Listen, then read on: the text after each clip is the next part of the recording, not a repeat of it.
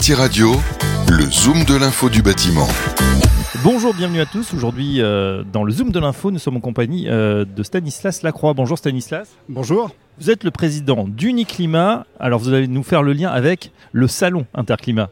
Tout à fait. Uniclimat regroupe l'ensemble de la profession du chaud, du froid et de la qualité d'air et possède le salon Interclimat qui euh, du coup va se dérouler en octobre 2022. C'est très clair. Vous êtes également le président d'Aldes. Exactement. Aldes, une entreprise qui apporte des solutions de qualité d'air et de confort hydraulique. On vient de, de, suivre la conférence de presse euh, euh, de Guillaume Loiseau justement sur euh, ce salon euh, bâti Mat, Interclimat, Idéobain qui auront lieu donc tous les trois dans 370 jours exactement. Quels sont les enjeux pour vous pour le, le salon Interclimat? Alors plusieurs enjeux. Le premier, c'est de faire venir, faire venir nos adhérents, faire venir l'ensemble des acteurs de la profession qui nous concernent au niveau d'Interclimat. Donc comme je disais, le chaud, le froid et la qualité d'air. Donc premier élément. Cet élément est plutôt en voie de bien réussir puisqu'aujourd'hui deux tiers des surfaces sont commercialisées grâce à une recette de trois éléments, on peut le qualifier ainsi. Le premier, c'est le retour à la porte de Versailles, qui est plutôt une très bonne nouvelle pour l'ensemble des acteurs de la profession. Le deuxième, c'est des surfaces qui ont été standardisées et qui permet ainsi à chacun de se retrouver. On a des stands qui seront sûrement moins gros, mais en tout cas plus tournés du côté des présentations de solutions, plus dans la relation et l'expertise. Et puis la troisième formule, c'est l'utilisation également du digital en plus d'un salon physique qui va permettre en amont, pendant et après le salon d'avoir un vrai lien avec l'ensemble de nos acteurs et partenaires de la profession. Et voilà, c'est le Figital, hein, cette nouvelle solution où il y a du présentiel, du physique et du digital. Et euh, on s'inscrit là-dedans chez Bâti chez Radio, euh, euh, évidemment. Alors, une question justement sur ces stands un petit peu plus petits. C'est vrai qu'on avait, le dernier salon, on s'en souvient, était à Villepinte. Vous le disiez, c'est aussi un frein d'être aussi loin de Paris pour certains exposants. Ça avait l'avantage d'avoir eh bien le, la taille. On pouvait avoir des très très grands stands. Là, ça va être limité. Est-ce que ça pose un problème pour certains exposants?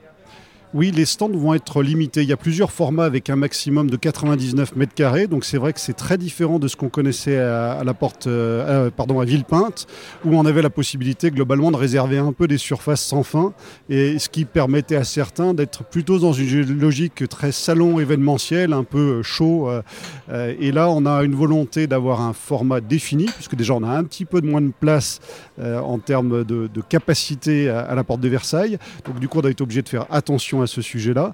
Mais le fait de formater ces stands permet aussi de revenir à quelque chose qui pour moi m'est cher en tant que président d'Uniclimat, c'est de donner la chance à tout le monde de pouvoir s'y retrouver. Et les plus petits adhérents, les plus petits acteurs de la profession sont, je pense, assez contents de pouvoir du coup avoir ces formats prédéfinis et de moins, je qualifiais, lutter peut-être sur l'utilisation des mètres carrés et d'avoir des formules qui soient plus tournées vers leurs clients, vers la filière, vers la relation et vers la présentation très concrète de leurs produits et de leurs solutions. Alors Stanislas, dernière question, on sait qu'il y a un, paquet réglementaire en cours, euh, l'arrivée de cette RE 2020 qui bouleverse un, petit peu la donne, euh, toute la profession est en train de s'adapter. Euh, comment est-ce que justement vous réagissez? Est-ce que ça va être aussi un des grands objectifs de cette année 2022 tout à fait. C'est une année très particulière puisque c'est la, mise en place en effet de la RE 2020 de façon très concrète. On va voir les, premières solutions euh, se mettre concrètement en place euh, sur nos opérations, sur nos chantiers. Et ça va être une année pour être capable de, de montrer, de démontrer que globalement on s'est adapté, on sait répondre à, ces nouveaux enjeux. Ce n'est pas simple pour certains acteurs, euh, il est clair, de, de la profession, particulièrement au niveau du chaud, où il y a une vraie transformation de leur expertise. Ils sont obligés de passer de l'énergie fossile à l'énergie renouvelable. Mais euh, ce salon va être l'occasion de démontrer que ce tournant est en cours et qu'ils sont capables de répondre et de coller à ces nouvelles exigences faible consommation énergétique et poids carbone.